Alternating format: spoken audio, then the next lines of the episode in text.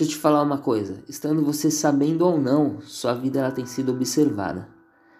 Às vezes você nem se considera grande coisa, mas o inimigo das nossas almas, ele sabe o futuro promissor que você tem em Deus.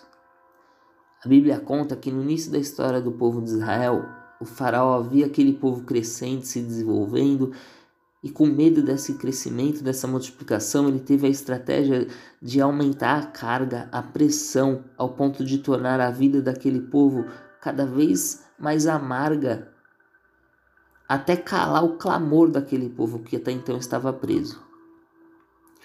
Nosso inimigo ele faz isso porque ele sabe o poder que um clamor tem. Ele sabe, ele conhece a palavra, ele sabe que está escrito que se o meu povo clamar, orar, se humilhar, eu ouvirei a sua voz, responderei e mudarei a sua sorte. Em vários momentos, o clamor é a única coisa que você tem é também o que o seu inimigo não deixa que você faça. Então eu quero te fazer uma pergunta. Seus dias eles estão sendo pesados, duro, amargo ao ponto de ter cessado o seu clamor? Se a sua resposta foi sim, a minha oração é para que o Espírito Santo tome você mais uma vez. O Espírito Santo te encha e você tenha a força para voltar a clamar.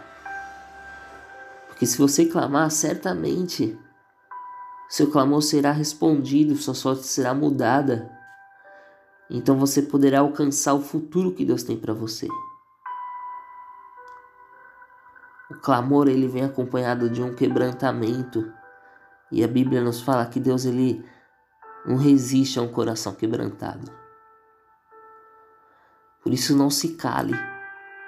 Não desista, por mais difícil que o dia esteja por mais pesado, por mais amargo que a vida esteja. Continue clamando, porque Deus tem escutado a sua voz.